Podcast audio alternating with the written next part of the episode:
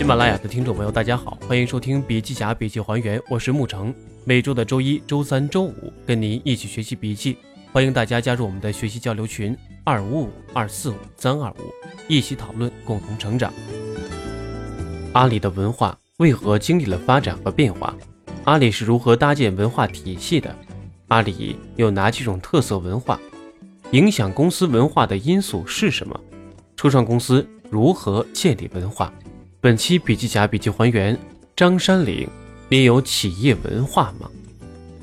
张山岭，华名大山，茅庐学堂 CEO，良木咨询 CEO，十一年的阿里工作经历，先后在阿里巴巴、蚂蚁金服、菜鸟网络负责企业文化和组织发展，参与阿里多个重点项目。包括阿里巴巴幸福指数、支付宝文化变革、菜鸟组织与领导力发展，荣获阿里文化布道者称号，在文化变革、组织发展与领导力培养有着丰富的经验。活动：二零一七年二月十五号，由微链主办的企业文化团队建设课，打造高效又有爱的队伍。笔记侠作为合作方，经主办方和讲阅者审阅。授权发布。我在阿里做了十一年，一直在做组织发展、领导力和企业文化。先和大家分享阿里在这十几年过程中，整个组织文化是怎样一步步搭建起来的。我在公司内部时，也经常有一些客户来访，包括政府的。我甚至还接待过监狱系统的人员来学习阿里怎么做文化。大家可能会觉得，我今天讲的文化。好像跟另外一个人讲的不一样。的确是，马云在湖畔大学喜马拉雅上讲过，每一个阿里人讲的阿里文化都是不同的。想要真正的感受阿里文化，只有你加入这家公司，在里面待三到五年，自己体会。一，不同阶段企业文化不一样。如果是初创团队，建议大家学十年前阿里是怎么做的，那时候。可能对初创企业更有帮助。有些高管们特别想听马云讲怎么做企业文化。有些东西他说的是很容易，因为他已经做成了这个样子。但这个过程中付出可能是他没有讲出来的东西。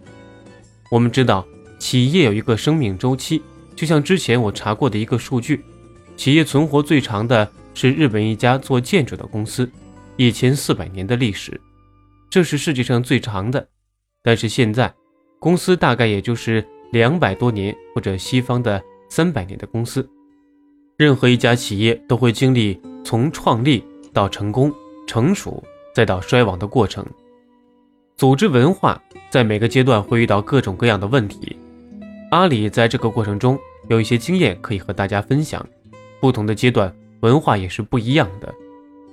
整个阿里分成几个大的阶段，可以从业务上讲，因为。文化最大的作用是帮助业务成功，文化最主要是帮助公司于外部是活得更长久，于内部是能够使员工之间协同更好。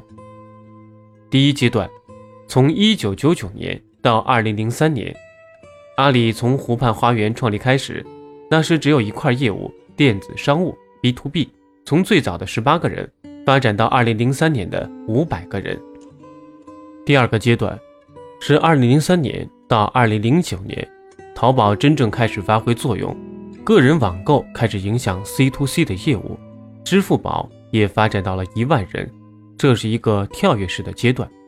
第三个阶段是二零零九年到二零一三年，打造阿里电子商务生态链 B to B、B to C、支付、物流，从一万人发展到了三万人。从二零一四年到现在。阿里一直还在发展中，大数据、云计算，包括各行各业、各个领域都在涉及。阿里是一家非常有意思的公司。我说阿里组织文化时，也对比研究了很多全球组织文化，包括微软、IBM、华为、联想等很多优秀的公司组织文化。阿里跟其他优秀的公司有点不太一样，这家公司很难说它处于哪个阶段。可能某些业务单元已经属于死亡期，阿里在整个过程其实倒下了很多业务，也诞生孵化了很多业务。我把它定义为一种灌木丛式的文化，它不像腾讯，腾讯像乔木，长得似庞然大物，但阿里是一个生态的东西。有些业务属于青春期，有些业务是初创期，有些业务是成熟期，有些业务是衰退期。阿里的业务是比较复杂的，因此每个业务单元的文化也都很不一样，这是阿里非常有意思的地方。二，阿里各阶段文化的策略。最早，一九九九年三月成立之初，那时有个文化雏形，这时的文化建设是很重要的。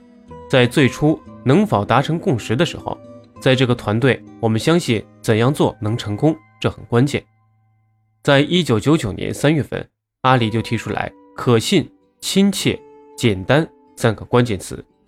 到二零零零年的时候。由于互联网危机，阿里跟其他公司一样，差点面临倒下。互联网创业起来很快，倒下的也很快，跟整个创业风气有关系。那时阿里也是，如果按照当年的烧钱速度，基本上六个月就撑不下去了。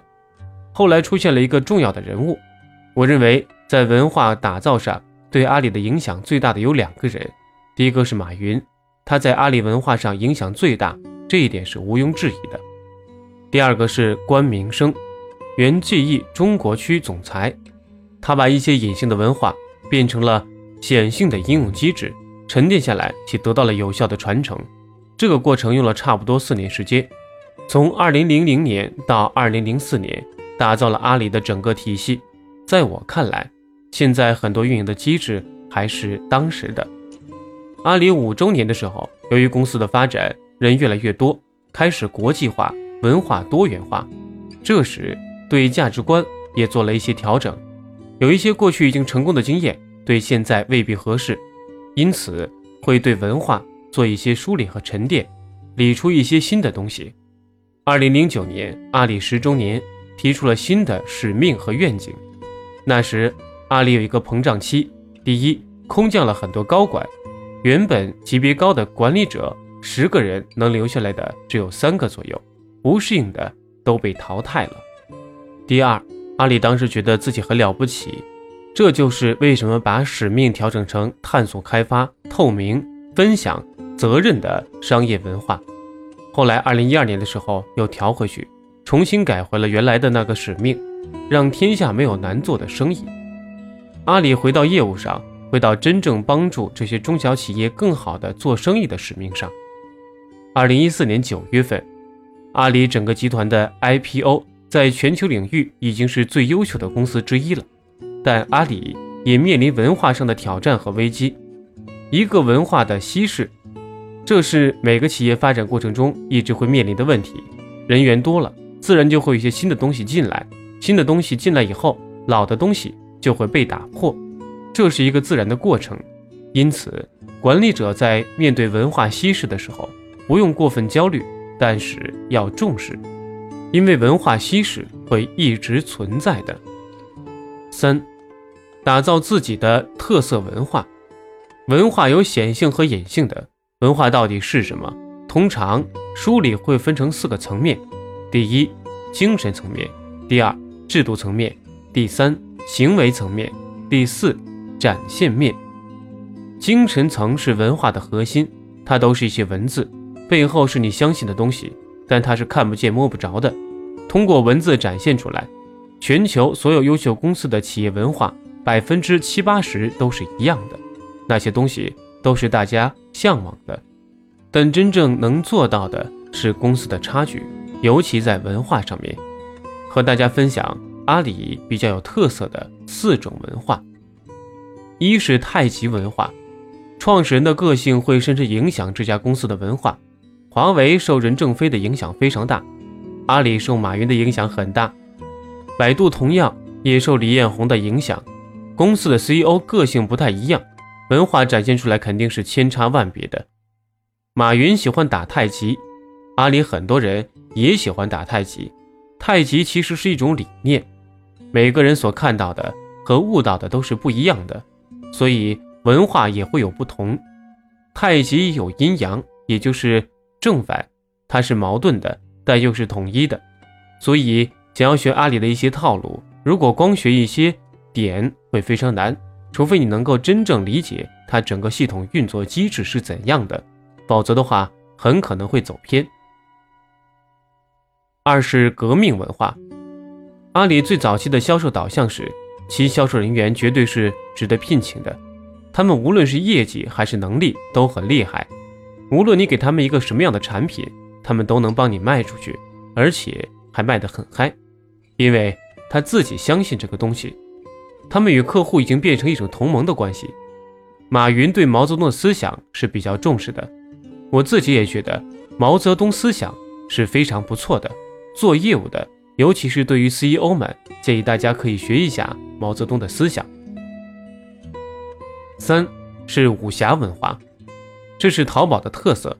淘宝之前每年都会举办武林大会，阿里每个人都有一个花名，最早从二零零三年才有的。因为二零零三年开始有了武侠文化，这是一个非常有意思的事情。离开阿里以后，大家见了面，一说话就知道对方原来是阿里的，而且很多人不知道真名，只知道花名，这是一个非常强的文化。员工哪怕离开了这家公司，都会深深的有些烙印。四是饭的文化，因为阿里工作很苦很累，所以有一些轻松的打造氛围的活动，比如集体婚礼。兴趣派年会、阿里好声音等等，阿里有很多兴趣派，比如摄影派、乒乓球派、羽毛球派等，每年都会组织兴趣派对活动，包括展会等。大家可以结合自己公司的特点，做一些能够营造氛围的事情。每年大家都可以基于我们的业务打造特色的文化，这些东西是学不来的。比如银行想要打造一个饭的文化。挑战非常大，因为它本身非常严谨，所以不同的公司、不同的业务，它会衍生不同的文化形式。四，文化如何形成？第一，创始人的个性会深深的影响这家公司的文化。如果你制造出一个制度和一套体系，跟 CEO 的个性相违背，跟他的行为模式相违背，首先打破的就是他。他先打破你这套东西，那么就基本无效了。因此，我们在打造文化的时候，一定要结合创始人的个性，这是一个很重要的参考因素。第二，核心成员的个性和行为模式也会深深影响这家公司的文化，尤其是一些关键岗位，甚至有一些比 CEO 的影响还要大。第三，成功经验的积累和团队状态。会影响到文化。假如一个团队一直靠加班取得成功，那么大家就会不断的加班，新来的员工也会这么干，直到有一天加班不成功了，大家就开始思考到底什么能成功。五，怎样建设文化？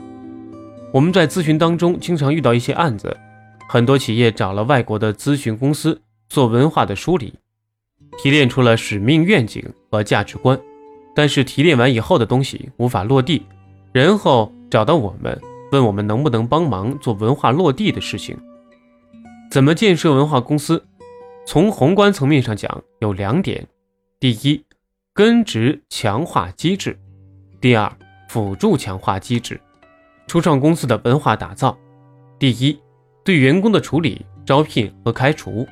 招什么样的员工，就意味着你要什么样的文化。而开除对公司的文化而言也非常重要，什么样人要，什么样人不要，这是一个特别强烈的信号。包括对资源的分配，以及对待关键事情和危机的处理。招人，找最熟悉的人，找最优秀的人。核心团队看味道，基本岗位看能力。开人，心要仁慈，刀要快，坦诚沟通，明确底线。第二，奖罚分明，丑话当先，而不是秋后算账。明确奖惩，大明大放，奖要讲的心动，罚要罚的心痛。第三，阶段性的成功，可以采取小目标、小奖励，每天进步一点点，让员工自己定目标，员工间的 PK 等方法，让员工达到不同阶段的要求。在阿里巴巴，员工通过考核。被评估分成几种：一、有业绩但价值观不符合的野狗；二、事事老好人但没有业绩的小白兔；三、有业绩也有团队精神的猎犬；四、大部分人都是中间骨干力量，也就是牛，价值观和业绩都很好；五、在团队里业绩好、价值观又高度符合的是明星员工。第四，氛围打造，结合每家公司的特点，举办点活动。文化的作用就是帮助企业取得成功，让企业走得更远，而不是让员工舒服。对于一个公司而言，对员工好，但不讨好员工，是一个原则。二，领导和管理，能够得到好的结果，就是好的领导。领导和管理，一个是管理想的岗位，一个是管现实的岗位。领导的职责。和领导能力基本分为三大部分：一是战略，其中包括看方向、定战略、管理落地；二是人才，发现人才、招聘人才和培养人才；三是组织，组织文化、组织能力和组织治理。阿里的领导力有一个叫九阴真经，还有另外三条针对领导额外的要求：眼光、胸怀。超越伯乐，在阿里做领导是非常不容易的。有很多在外企做领导做得很好的，在阿里为什么活不下去？最后分享马云的两句管理名言作为结束，与大家共勉：一，在别人都看到问题的时候，要看到希望；在别人充满希望的时候，要看到问题。领导在很多时候要妥协，但妥协不是领导力。二，你刚来的时候可以抱怨你的手下是一群混蛋，但是如果过了一年你还在抱怨，那么你才是一个真正的混蛋。谢谢大家。